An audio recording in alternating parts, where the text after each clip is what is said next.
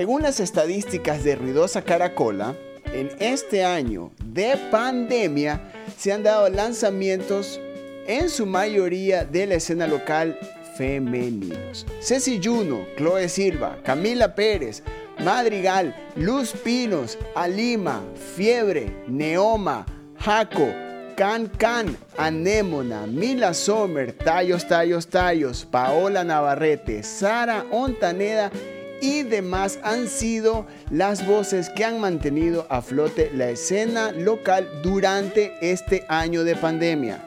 Y también se dio la presentación oficial del proyecto Carmen y los Canallas de la Pepa. ¿Y por qué traigo este tema? Porque quiero hablar de la influencia ya absoluta que tiene las voces femeninas en la música local. Y he traído a Alejandra Cervantes, alias La Pepa, alias Carmen, al podcast de Ruidosa Caracola. Alejandra, Pepa y Carmen, bienvenida. Muchas gracias, muchas gracias, muchas gracias. ¿Cómo estás? Bien, aquí enterándome que tengo un trastorno de múltiples personalidades. podemos, podemos antes de, de, empezar el tema en sí, llegar a, a definir por qué estos tres nombres son por los proyectos, son por apodos, son porque tú quisiste, por qué se da, y cómo quieres que se mantenga por lo menos esta conversación. ¿Con qué nombre? Creo que Alejandra con esta o no sé, como te sientes más cómodo tú, de verdad, ¿cómo me conoces? Como, como Pepa. Como la Pepa, ajá. O sea, Pepa es un apodo que vengo arrastrando desde el colegio, que no tiene nada que ver con mi nombre realmente, porque de Alejandra a Pepa no, no hay una Josefina ni una Josefa en el camino. Pero me, me, llegó hasta la universidad y en la universidad, que ya es básicamente tu vida adulta, se pasó a, a este lado artístico. Y como ya soy grande, no soy Pepa, soy Doña Pepa. claro. Entonces, con los corrientes soy Doña Pepa y Alejandra, no me conoce mucha gente como Alejandra. Yo vi porque te conectaste como Alejandra Cervantes, yo dije, ok, ahora mi educación ha empezado. yes, bienvenido a mi teto. Y ahí tienes Carmen. Y ahí tengo Carmen, Carmen y los canallas. Carmen y los canallas yo tampoco sabía que lo tenía hasta hace unos tres o cuatro años, estoy súper perdida en el tiempo, gracias a 2020. Eh, y sí, es como un alter ego, realmente, es un, es un nombre que, que, salió después de Carmencita con, con, los corrientes. La gente, me, la gente piensa que me llama Carmen, que tampoco sé de dónde conectaron que de Pepa a Carmen hay una conexión, pero me gritaban Carmencita en la calle y solo lo, lo cogí. Tengo una tía que es mi tía Carmen, eh, también sigo cogiendo nombres de mujeres adultas, bueno, de señoras. Y me parece un nombre súper fuerte como para un alter ego. Y Carmen y los Canallas tienen un bonito sonido. También es algo que solo, solo salió, solo apareció. Entonces yo creo que sí los manejo como, como alter egos, como por proyecto, algo que puede darse una libertad propia sin tener que, que me ha costado muchísimo, por si acaso, súper difícil.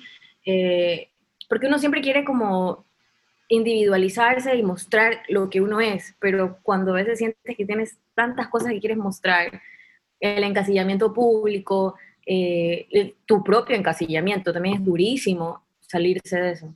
Ah, eso es un, un, rollo, pero ahorita estoy tratando de, de sentirme bien con estos, estos personajes. Pero la Pepa, Carmen y Alejandra son, son una artista. Y, y, también lo que tú has logrado, eh, y tú eres parte también de esta escena femenina artística que ha crecido muchísimo, y no solo como artistas, sino como también con la influencia que están teniendo en una sociedad.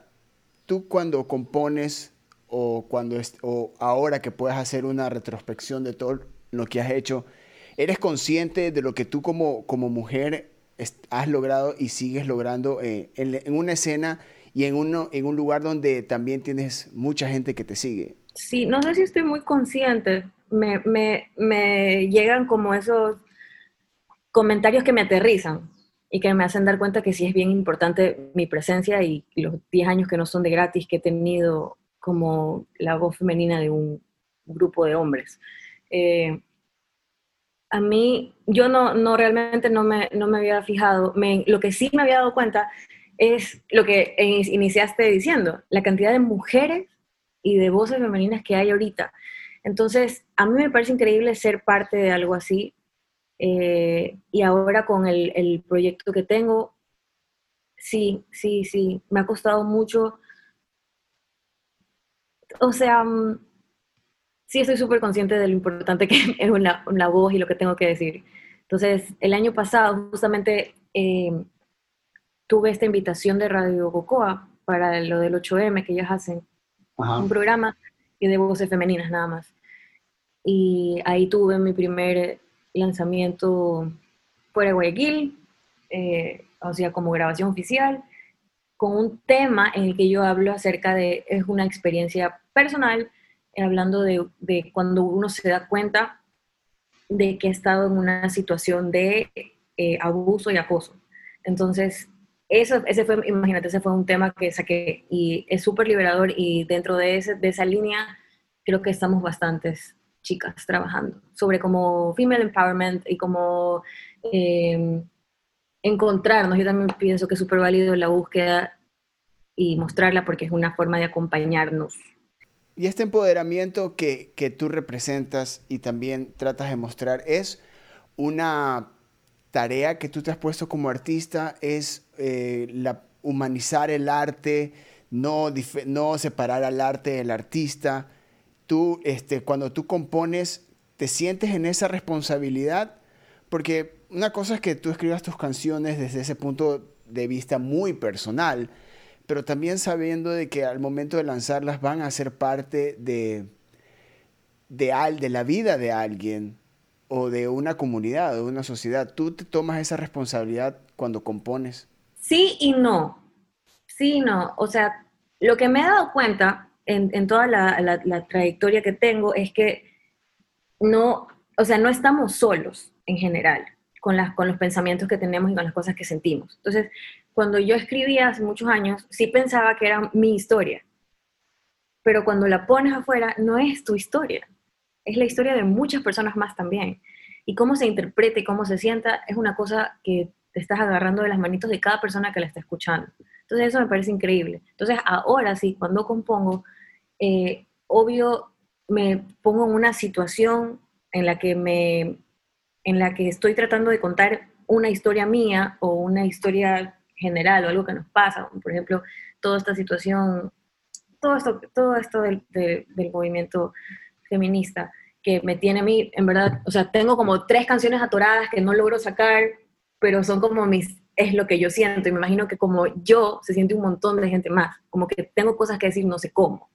Entonces, yo sí me siento en esa obligación de no, no compartir, por ejemplo, estas, estos temas, porque siento que no están bien en forma aún como para poderlo sacar, ¿me explico? Entonces sí, sí, siento esa obligación, no es algo que puedo sacar solo porque lo siento yo de una forma. Hay, hay ciertos temas que podemos tocar y que yo creo que debemos tocar como artistas en general, eh, pero hay que ser súper responsable con lo que estás comunicando. Entonces sí, sí, eso más que nada. Y creo que ahorita sí hay muchísimo ojo en eso, o debería, debería prestársele un poco más de atención. Creo que estamos ahí haciendo bulla por, porque eso pase. Y este, este llamado que, que, se hace en las canciones, a veces, eh, como tú lo dices, eh, falta, por, falta esa responsabilidad en el concepto de la composición a querer lanzar algo por sentirse parte de algo sin saber analizar el, el, resultado final o lo que queremos decir en, en, la canción. Este, tú cuando ya ves lo que está sucediendo, porque una cuestión también tú te involucras de manera personal y también como artista te involucras. Este, cuando ves, tú, tú identificas estos casos donde hay, una, donde hay una irresponsabilidad por querer ser parte de, de, esta, de este movimiento o de esta manera en que ya la gente está pendiente de lo que dice el artista, de lo que compone el artista. ¿Tú sí estás pendiente de estas canciones, de que sean responsablemente escritas? O sea, yo las aplaudo mucho, o sea, las reviso y, a mí más que nada me alegra que, las puedan sacar. Por ejemplo, mis, compañeras como Camila, como Ceci, que tienen estos temas que son como súper lindos y súper sentidos, de cómo ellas perciben lo que está sucediendo y cómo nos acompañan con, su, con su arte.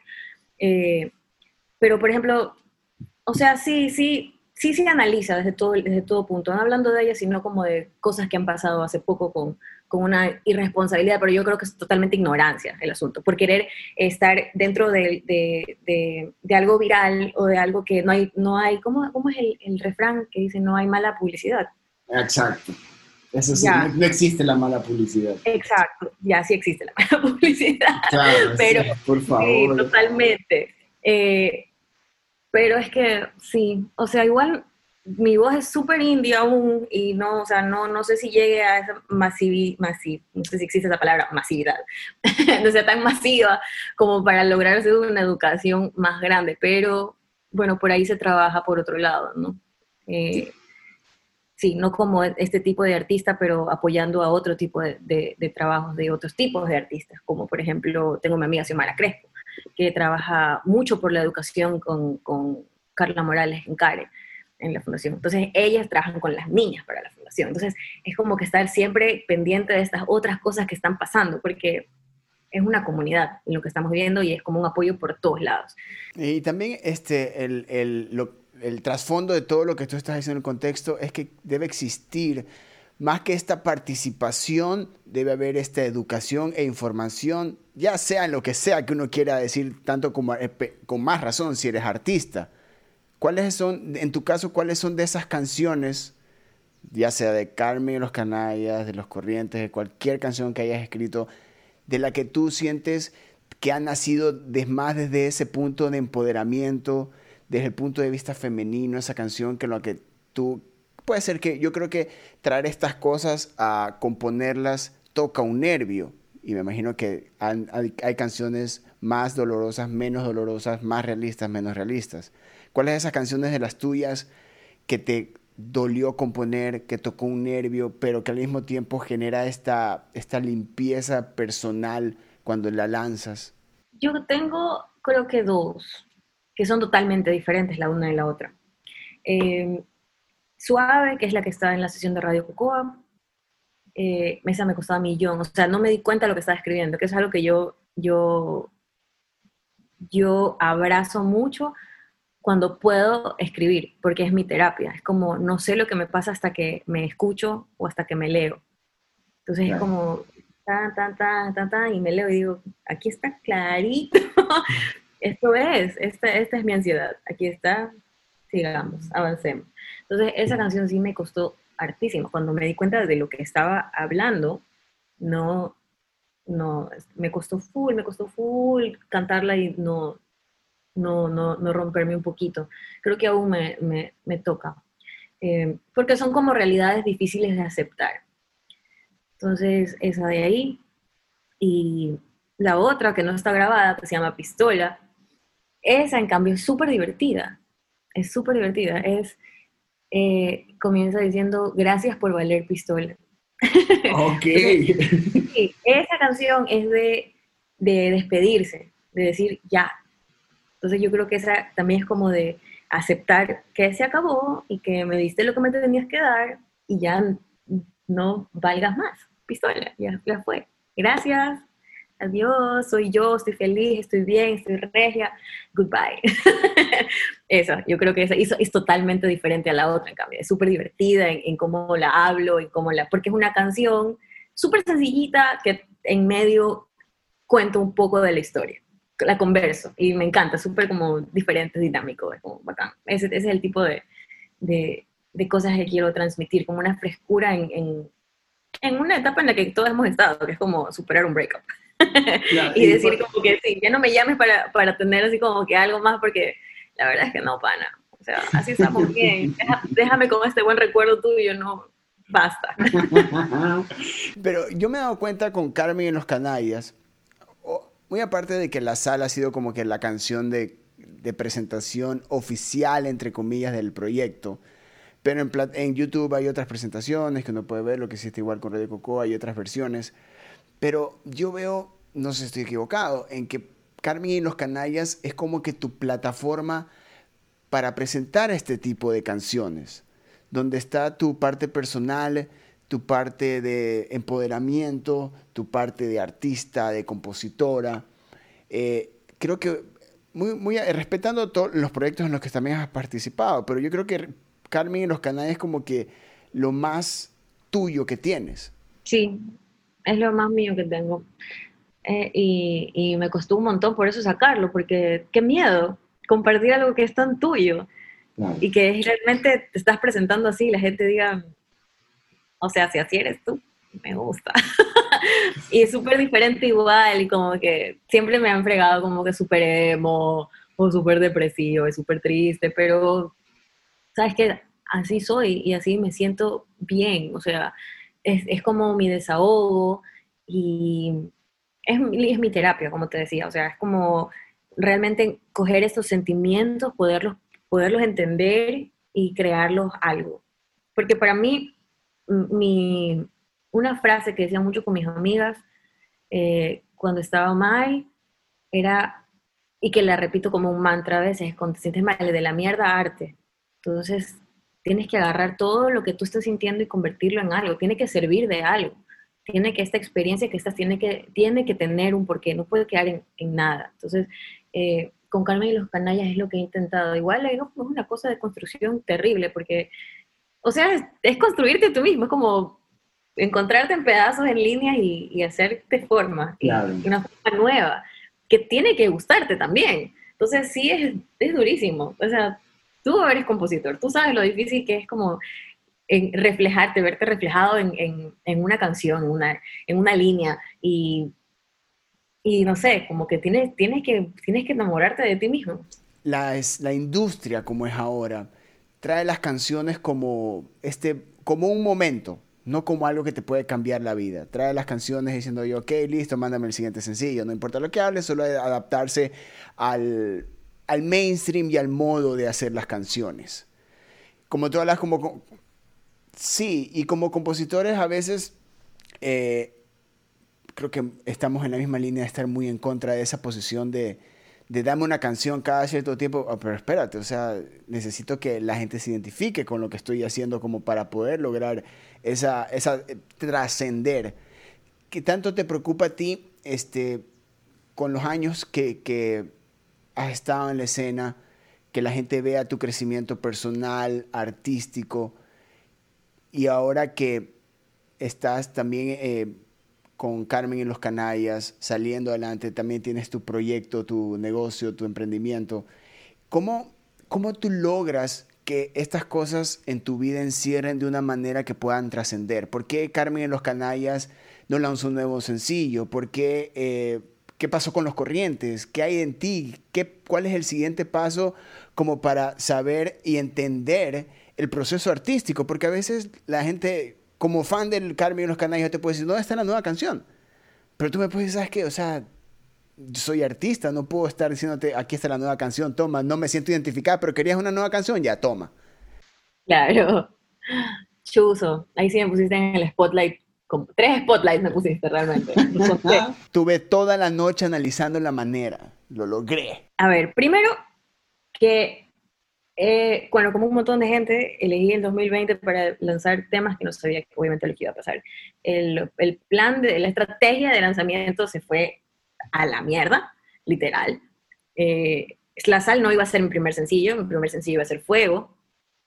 Eh, pero ya, nada, la abrimos en el encerrón con David de nuevo y revisamos el tema y quedó, dijo, no, yo dije, no, este es, y ahí vamos al, al, al primer tema que tocaste de lo de single, single, single.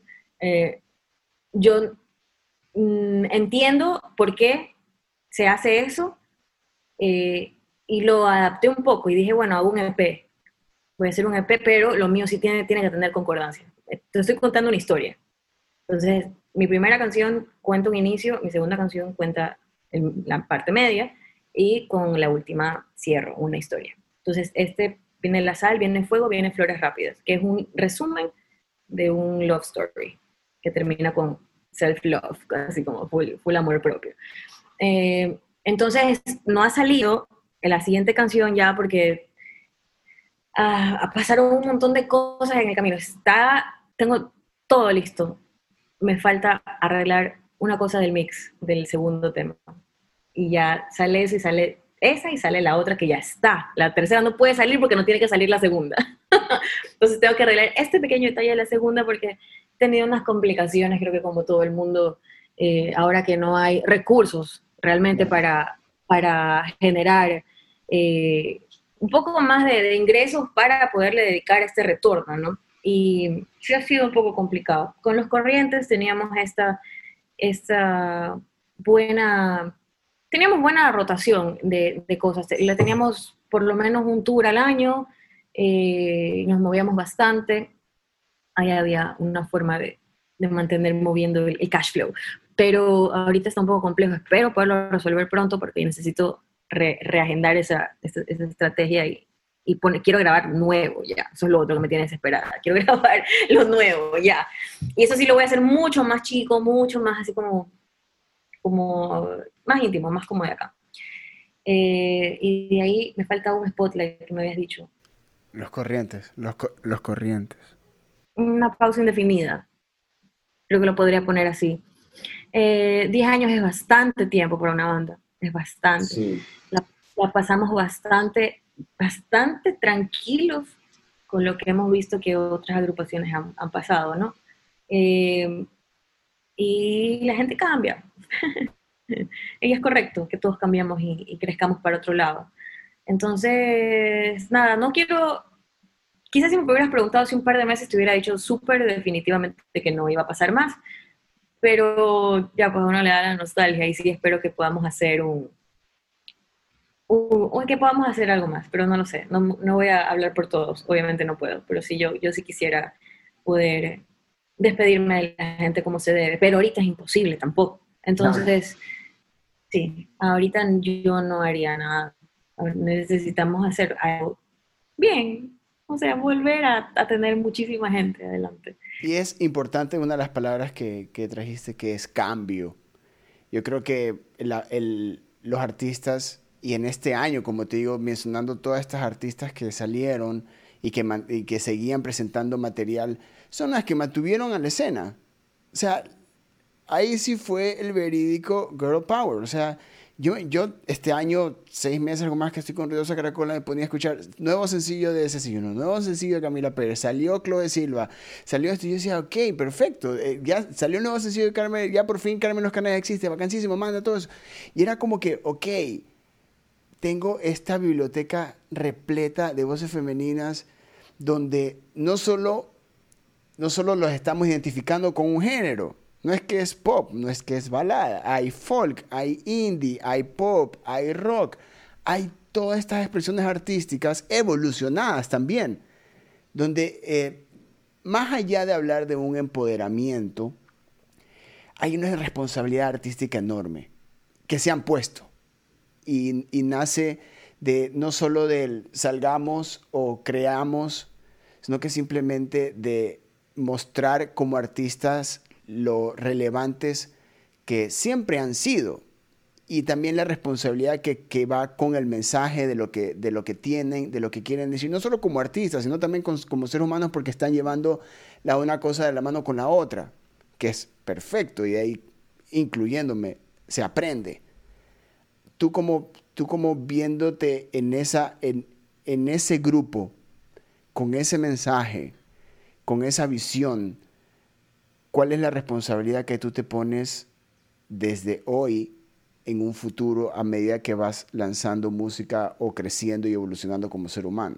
O sea, yo estoy luchando por saber más, lo que te decía, por, por desbloquear estos, estos baches de conocimiento, porque me siento que necesito saber más de tantos temas para poder hablar bien, porque tengo como tanta frustración con todo lo que está pasando en este país con, con lo, poco que se mira la cultura, por ejemplo, en el ámbito político, no hay una discusión cultural para saber qué va a pasar con, con nosotros como agentes culturales. No hay. Entonces, quiero como saber más para poder hablar sobre eso. Eso es lo mío y poderlo luego plasmar en alguna forma. Eh, el arte sí es político. La, la, cantidad de mujeres que hay en la escena y que se las ha visto y que son como los carteles que haces de Ruidosa Caracola, que son mujer, mujer, mujer, mujer, mujer, es como increíble, un proyecto liderado por una chica. Eh, son súper, o sea, es lo que tú dijiste, siempre han estado ahí, pero no con esta exposición, o sea, no tan, tan, tan frontrunners. Y yo creo que es súper importante porque hace que las personas que vienen atrás nuestro, ya está, o sea, esto, esta es nuestra pequeña, nuestra, nuestra pequeña industria, si se puede decir así, y no sé, abre, abre puertas, por lo menos se deja ver que no es como que me voy a ir a un show, como antes que tú veías ir a un cartel repleto de bandas de chicos, nada más. Y ahora lo que tú dices también, o sea, todo lo que tú dices es tan correcto, la cantidad de géneros, eh, eh, la música es tan diversa. Me encanta Fiebre, por si acaso, soy obsesionada con esta mujer. Sí, no, Rush me sacó, no, el, el año pasado, como a mí me despertaba cada single de Ceci Juno, que también tuve la oportunidad de trabajar porque David le hizo unos videos, entonces podía aportar en algo también. Yo estoy súper orgullosa de poder conocer algunas de ellas y, llamarme que espero amiga. Aprendo muchísimo de ellas, las admiro muchísimo y espero, a mí me falta millón, me falta millón. Sigo aprendiendo y aprendo de ellas realmente, las admiro mucho y espero, espero decírselos lo suficiente para que lo sepan, porque es súper importante eh, saber que, que entre nosotras estamos o sea, no sé, yo las admiro mucho y les hago mucho barra y no sé si a veces peco de, de intensa porque les mando muchos likes. Estoy súper emocionada cuando sacan sus cosas. Chloe Silva, es que me puedo quedar aquí hablando solo de todas ellas. Las amo. Me parece fantástico lo que hacen desde cada uno, desde su, desde su yo. Claro. Amo.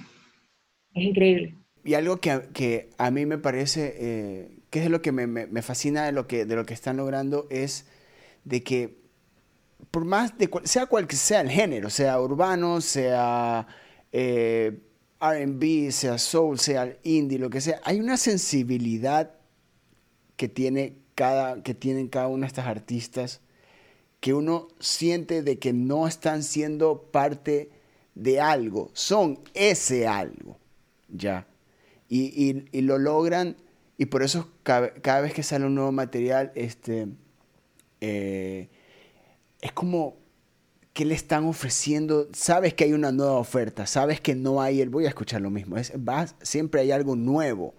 Y eso es como que estamos aprendiendo también de esa evolución constante que se piden como artistas, que también es como que desde este lado de acá, no, por dividir, pero artísticamente viéndolo es, wow, qué bacán esto. Uno espera con ansias el, el nuevo sencillo de Carmen los Canallas, uno espera esperando lo nuevo de, de Camila Pérez, uno está esperando y lo nuevo que aparezca, ¿ya? Y de ahí, ¿cuál es para ti ese artista que en ti influye o ha influido desde que tú agarraste tu primer instrumento femenino? Puede ser que, no sé si influyó, eh, la palabra influencia es, bien amplia, porque puedo admirarlas y puedo, pueden ser como mis heroínas, pero no sé si para ser como ellas. ¿Me explico?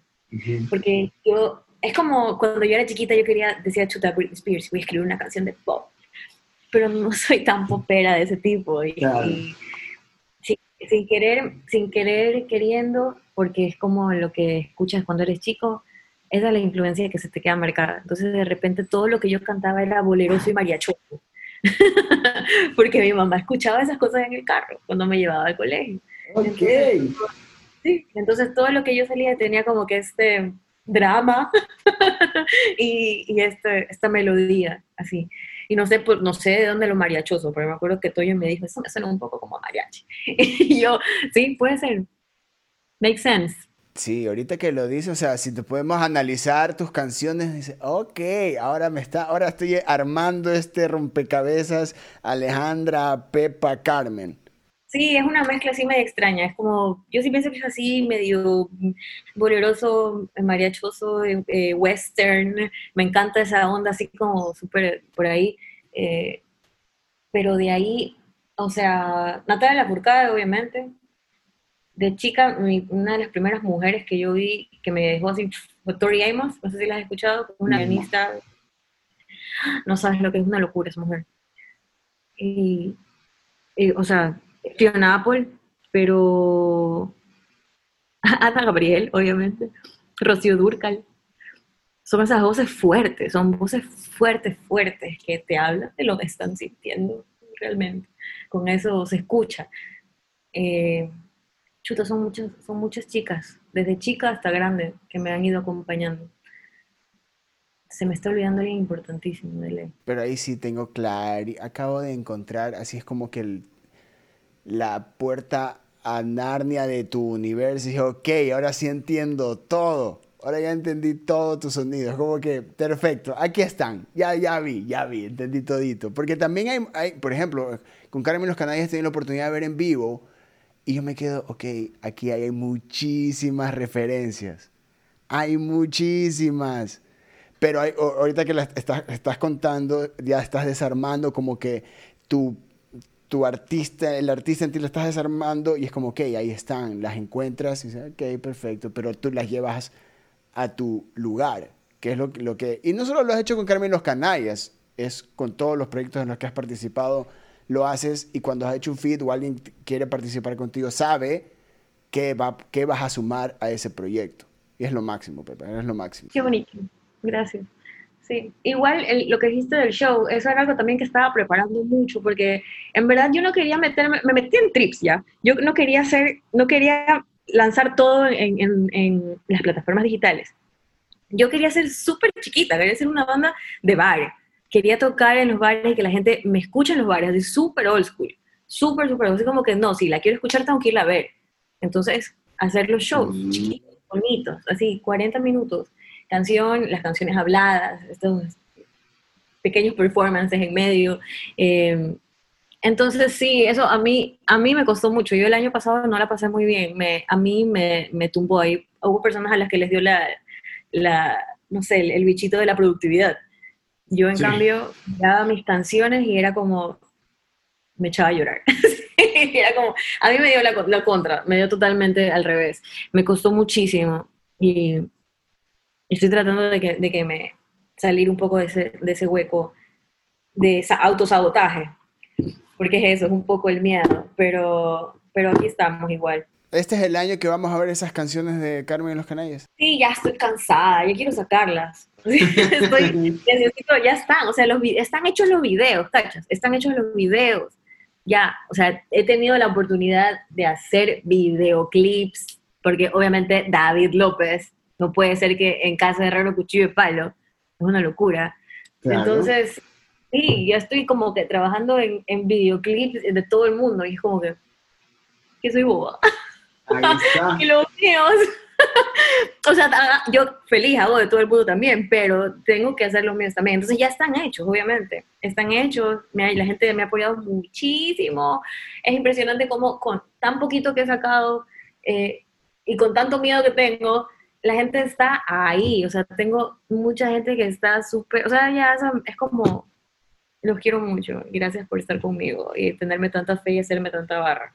Te espero no decepcionar y pronto sacar cosas. Sí, y estamos pendientes, créeme, yo, yo presiono, no solo estoy pendiente, también presiono, y este podcast eh, también tómalo como un ejercicio de presión para que salga eso. Pepa, en serio, ha sido increíble tenerte acá, es... Eh, estaba esperando esta conversación. Siempre es chévere conversar contigo. Y más que nada, eh, la admiración personal, artística también, eh, tu crecimiento. Y tú sabes que Ruidosa es casa. Y cuando quieras, tú nomás avisa, me mandas. Es más, mándame, antes que lances las canciones, mándamelas. Yo te mando. De una, perfecto, ya está, grabado esto de aquí. Cerramos este episodio con persigue tus sueños. No mentira. No, sí, de verdad. Eh, o sea, sí, lo que les dije como en la mitad de la entrevista, la mierda arte siempre. No, la vida no es perfecta, la vida no es lineal. Todo lo que se nos cruza por el camino sirve para algo. Agárranlo y háganlo lo que mejor puedan con eso. Aprendan y que no dé miedo compartir y aprendamos más. La Pepa con el consejo del día y llévense por la vida. Si quieren, tatúenselo también, por favor. Se los dice alguien que lo hace con, con el ejemplo. Yo soy Eric Mujica, que también sigue el ejemplo de la Pepa. Este es el episodio número 17 del episodio, del episodio del podcast de Ruidosa Caracola. Nos vemos en otros para que tripen. Adiós. Bye.